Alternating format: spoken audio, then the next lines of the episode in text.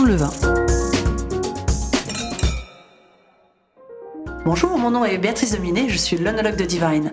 Aujourd'hui, j'ai le plaisir pour cette saison euh, consacrée aux spiritueux d'être euh, en présence de Cyrielle, fondatrice de la maison Air Spirit. Bonjour Cyrielle. Bonjour Béatrice. J'espère que tu vas bien parce que moi j'ai envie de discuter avec toi autour des spiritueux et en particulièrement ce que vous faites ici. Avec grand plaisir. Je peux te parler un petit peu de Air Spirit si Bien sûr, c'est l'idée. Euh, Air Spirit euh, est une maison de spiritueux français et bio qui a été créée en 2018. C'est une, jeune maison encore, euh, mais qui a été créée à la suite d'une activité de négoce de spiritueux en vrac et de fût. Euh, notre objectif est plutôt simple, hein, c'est de créer de beaux flacons, de beaux spiritueux, mais tout en ayant une, de, de fortes valeurs et notamment sur le respect de l'environnement. D'accord. Oui, c'est un. Je crois que c'est notre seul spirit bio d'ailleurs euh, que l'on a à l'heure actuelle. Donc ça, mhm. c'est quelque chose d'important pour vous.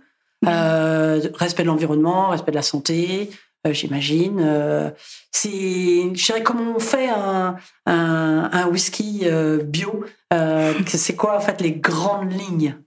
Alors, bah, de toute façon, pour un whisky, de façon classique, tout commence par une sélection d'orge. Alors nous, on travaille effectivement euh, avec des agriculteurs qui ne travaillent que euh, de, l'orge bio. Euh, on travaille avec des coopératives. ensuite, le travail du maltage est à peu près le même que, des, spiritueux qui ne seront pas bio, on va dire. le brassage également. Après, tout se joue aussi sur le choix des levures, on va dire. Euh, et le, vieillissement que l'on va que l'on va faire, sans, sans, oublier évidemment le type d'alambic que, que l'on utilise pour pour la distillation. Notre côté, par exemple, pour Monsieur Fernand Whisky, on, travaille effectivement avec un alambic traditionnel en cuivre. Euh, qui nous permet justement de, de, créer euh, notre petit nectar, euh, notre eau de malte qui va juste passer ensuite en fût de cognac, en vieux fût de cognac, avant de faire un petit finish en fût de pinot des Charentes. Oui, parce que bon, on rappelle, on est quand même à Cognac, donc il y a ce petit côté, évidemment. Alors les whiskies, on en voit de plus en plus. Mhm. c'est vrai que je crois qu'aujourd'hui, on est plus de plus de 130 maisons, enfin 130 distilleries euh, en France qui font du whisky quand il y a même 20 ou 30 ans, il y en avait à peine 30. Donc c'est vraiment une explosion mhm. euh, parce que pour dans la tête de beaucoup de gens, évidemment, whisky, ils vont penser euh, Écosse, et ce qui est normal puisque on va dire que c'est un peu la terre des, des whiskies au départ. Mais on se rend compte que maintenant dans le monde, il y en a beaucoup. Et en France, où on était connu pour Cognac, Armagnac, Calvados, qui sont les vieilles eaux de vie, on va dire traditionnelles, on voit de plus en plus de whisky. Donc ça, c'est vraiment intéressant. Oui, complètement. Il y a vraiment une émergence, on va dire, des, des whiskies français.